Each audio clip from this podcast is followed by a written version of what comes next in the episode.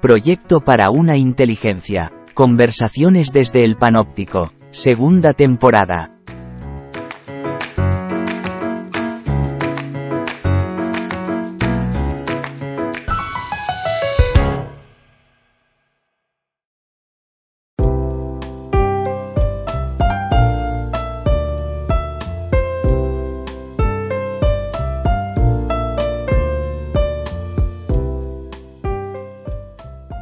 Queridos amigos y amigas, eh, ya se ha acabado el verano y tras el descanso estival nos encontramos nuevamente en la segunda temporada de Proyecto para una Inteligencia, Conversaciones desde el Panóptico, en el que, como todos sabéis, José Antonio Marina nos acerca, mediante sus reflexiones, a encontrar respuestas, por ejemplo, a preguntas como ¿quién piensa cuando yo pienso? ¿Por qué si somos tan inteligentes hacemos tantas tonterías? O qué nos hace felices. Es decir, nos invita a investigar sobre cómo trabaja la inteligencia humana y la memoria. Eh, reitero nuestra gratitud a todos los que nos seguís acompañando en este camino, pues se ha de tener la valentía de practicarlo. Eh, José Antonio, ¿cómo se titula el episodio de hoy? Con el nuevo curso voy a comenzar una sección nueva que se va a titular Microargumentos. ¿Qué te parece? Eh, pues de momento nada, porque no sé lo que es. Pues es un intento más para introducir los argumentos en la vida pública. ¿Crees entonces que no estaban presentes ya? Están en trance de extinción, como algunas especies animales. ¿Y por qué crees que pasa eso? Hay varias razones, pero solo mencionaré dos. La primera es que vivimos en una perpetua exaltación de la opinión. La segunda, que las nuevas tecnologías no favorecen los argumentos.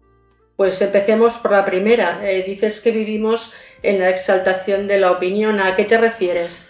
Nos parece que la opinión es lo más auténtico, lo más personal, lo más respetable.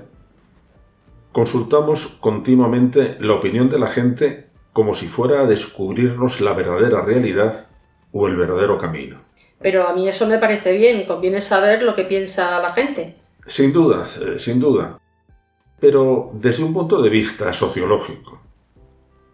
En cambio, si nos interesa conocer el nivel de inteligencia comunitaria, su capacidad para resolver problemas, para defenderse de todos los sistemas de presión, eh, adoctrinamiento, propaganda a que estamos sometidos, después de haber preguntado usted qué piensa sobre lo que sea, deberíamos preguntar y también preguntarnos ¿y por qué piensa eso? ¿Y por qué pienso eso? Los antiguos decían, voy a ser eh, pedante, qua gratis aseritur, gratis negatur. Lo que gratuitamente se afirma, gratuitamente se niega. No es posible debatir con las opiniones porque al final cada uno se va a encastillar en la suya y decir pienso lo que pienso porque quiero. Pero es posible que si preguntaras por los motivos de su opinión podría parecer eh, ofensivo.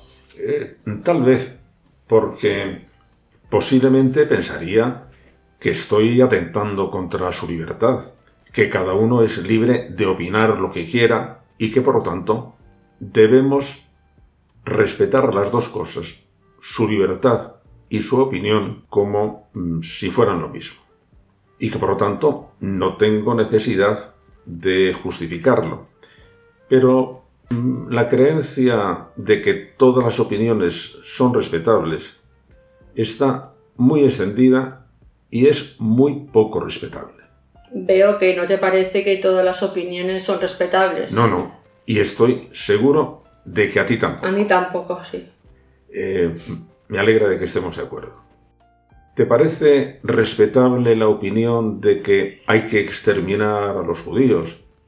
¿O de que las vacunas son un procedimiento para esclavizarnos? ¿O que la Tierra es plana?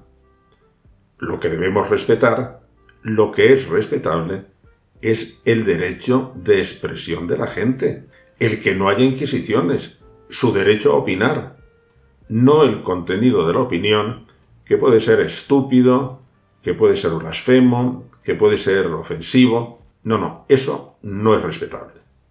Cierto, sin, embargo, la esencia de la democracia es la atención a la opinión pública. En efecto, y por eso mm, merece ser repensada esta idea. Con la llegada de la democracia, la opinión pública se legitimó como poder político. Pero eso hizo que resultara urgente poder controlarla. Apareció entonces la industria de la persuasión. Atención a este concepto porque cada día está más presente en nuestra vida. Después de la Primera Guerra Mundial, el Ministerio de Información británico definía secretamente su labor como dirigir el pensamiento de la mayor parte del mundo. Eh, lo hacía sin ningún pudor. Quince años después, el influyente eh, Harold Laswell explicó en la famosa Enciclopedia de las Ciencias Sociales que cuando las élites carecen del requisito de la fuerza para obligar a la obediencia, esta es la cuestión, se debe recurrir a una forma nueva de control. Cito, uno de los objetivos de los sistemas de adoctrinamiento son las masas estúpidas e ignorantes. Vamos, el ciudadano. Deben mantenerse así, desviadas con hipersimplificaciones, emocionalmente potentes, eso sí, marginalizadas y aisladas. Bueno, en este mundo, que es el ideal para los influencers, los individuos deberían estar solos ante las pantallas viendo deportes, culebrones o canales de youtuber. En cierto modo, José Antonio, es lo que está pasando ahora mismo en la actualidad. Claro, por eso creo que es necesario alertar a los ciudadanos de esta intoxicación que está sufriendo porque las intoxicaciones al principio son muy difíciles de detectar y cuando las detectamos ya el asunto no tiene remedio. Eh, miedo me da, pero bueno, con esto pasamos al segundo motivo que has mencionado al principio eh, para el desinterés de los argumentos, las nuevas tecnologías. Las nuevas tecnologías son magníficas, pero tienen sus contraindicaciones las redes sociales se han convertido en pieza esencial del sistema de adoctrinamiento y de persuasión. Yevgeny Prigozhin, el fallecido jefe de Wagner, reconoció que había creado una fábrica de trolls, de engaños, que interfirió en las elecciones presidenciales de Estados Unidos en 2016 bueno, esta fábrica de engaños tuvo mil empleados, que son muchos empleados, y que estaban dedicados a crear falsa información. Se disolvió en ese mismo año tras un artículo denunciándolo del The New York Times, pero ha sido reemplazado por otras empresas. Verdaderamente asusta pensar, José Antonio, que podemos estar convencidos de que estamos pensando por nuestra cuenta cuando en realidad nos pueden estar dictando lo que debemos pensar. Pues así es y por eso es tan necesario el fomentar y fortalecer el pensamiento crítico. Eh, pero además las nuevas tecnologías están colaborando al descrédito del argumento de otra manera. Fomentan los mensajes cortos, la respuesta inmediata, una especie de hiperactividad digital pero los mensajes cortos son apropiados para el eslogan, la consigna, el clip publicitario, el meme ingenioso, el insulto, pero no para el argumento que exige un mensaje largo. Nos da pereza argumentar. Preferimos decir lo que se nos ocurre, que con frecuencia es lo que otros han querido que se nos ocurra. El argumento es pues nuestra primera línea de defensa. Eh, por eso es uno de los componentes básicos de la vacuna contra la estupidez en la que ya sabes que estoy trabajando. Sí, sí, sí, sí. A veces la excusa que ponemos es que vamos muy acelerados, que no tenemos tiempo para discursos largos. Bueno, eh, dado que gastamos un promedio de tres horas diarias en redes sociales para satisfacer nuestra curiosidad, tenemos tiempo de sobra. Lo que no tenemos es ganas. Eso sí. Estamos incluso perdiendo la capacidad de comprender textos medianamente largos. Por eso es por lo que voy a comenzar esta serie de microargumentos. Eh, los que nos consideramos profesionales del pensamiento, algunas veces caemos en vicios muy perjudiciales. La longitud de los argumentos plantea un problema a quien pretenda tener una visión amplia de la realidad. Mira, tengo aquí encima de mi mesa el segundo volumen, el segundo, de una historia de la filosofía de Jürgen Habermas. Son 800 páginas de letra menuda, un montón de horas de lectura. Vale la pena leerlo. Si queremos que la gente se interese por la filosofía y que la filosofía como una verdadera ciencia influya en la vida de los ciudadanos, tenemos que comprobar si son necesarios argumentos tan largos. El experimento que quiero hacer y que es arriesgado es si se puede afinar la argumentación, reducirla al máximo compatible con la función explicativa y por supuesto con la posibilidad de comprensión. Todos incluimos en nuestros libros montones de referencias y de citas que no demuestran nada, pero que dan una especie de aura de respetabilidad a los escritos. Si este autor ha leído tanto, debe saber de qué habla. Eh, recuerdo que hace años Hans Kuhn, el teólogo alemán, publicó un libro de cerca de mil páginas titulado ¿Existe Dios? Fue un bestseller mundial. El libro es interesante y en él se resumen teorías, se dan noticias biográficas, se incluyen textos variados que no demuestran que Dios exista. Lo que demuestran es la erudición y el buen estilo narrativo del autor.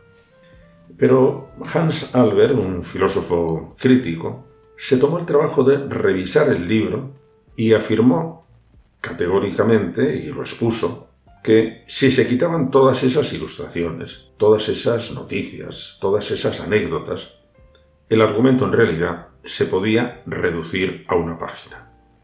Todo lo demás era una especie de pseudoargumentación por apabullamiento. Lo que intento es eh, afinar la argumentación, pulirla. Eh, un ejemplo, los artículos de la Suma Teológica que Santo Tomás dedica a explicar y a demostrar a su juicio la existencia de Dios tienen cuatro páginas. Bueno, para esto hay que previamente trocear el problema para hacerlo accesible precisamente a un argumento corto. Estoy impaciente ya, José Antonio, para ver si el proyecto funciona, que seguro que sí. Bueno, ojalá. Voy a comenzar por un tema esencial. Esencial desde el punto de vista no solamente intelectual, sino social y político. Vivimos un descrédito absoluto de la verdad. Vivimos en la época de la posverdad, de las fake news, de la realidad alternativa, dentro de poco de la realidad virtual. El pensamiento moderno que impera en las universidades, el movimiento woke, afirman que la verdad es lo que el poder afirma que es verdad. Bueno, entonces, lo importante no es intentar conocer la verdad, sino hacerse con el poder. Esto es grave. Esto es grave porque entonces conferimos al poder un poder mm, que no, que no le compete y quitamos al conocimiento la posibilidad de enfrentarse al poder con la verdad. Esto me recuerda a un pequeño poema de Antonio Machado. La verdad es la verdad. Dígala Agamenón o su porquero. Agamenón. Estoy de acuerdo. Su porquero. No me convence. Bueno, ¿queremos ser Agamenón o queremos ser su porquero? La cuestión es, ¿la verdad es posible? ¿Podemos salir de nuestra experiencia subjetiva y llegar a una verdad universal? San Francisco de Asís veía en las plantas la huella de la divinidad. Jean-Paul Sartre, en cambio, una proliferación nauseabunda. Eh, ¿Cuál de los dos tenía razón? ¿Tenía razón los dos? ¿No tenía razón ninguna? ¿Tiene sentido hablar a estas alturas de verdad? Dicho de otra manera, ¿podemos pensar objetivamente? ¿Puede haber, por ejemplo, un periodismo objetivo? ¿O cada uno va a contar la historia según le va en ella? Bueno, adelantaré el argumento. Lo que llamamos verdad no es más que el resultado de un proceso de verificación. La fuerza de la verdad llega hasta donde llega la verificación. Una opinión se hace verdadera cuando se verifica, cuando se corrobora, es decir, cuando se hace tan fuerte como un roble. Bueno, pero dar el argumento entero quedará para el próximo podcast. Pues José Antonio, entonces no, nos vamos a despedir ya, pero sí antes quiero recordar un pequeño poema de Machado que tiene que ver con todo lo que hemos dicho.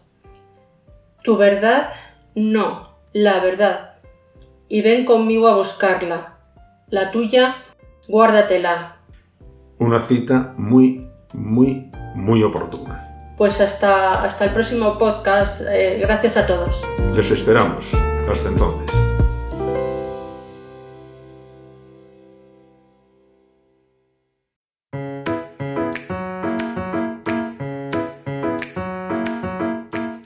Muchas gracias por escucharnos. También puedes leer su blog en joseantoniomarina.net.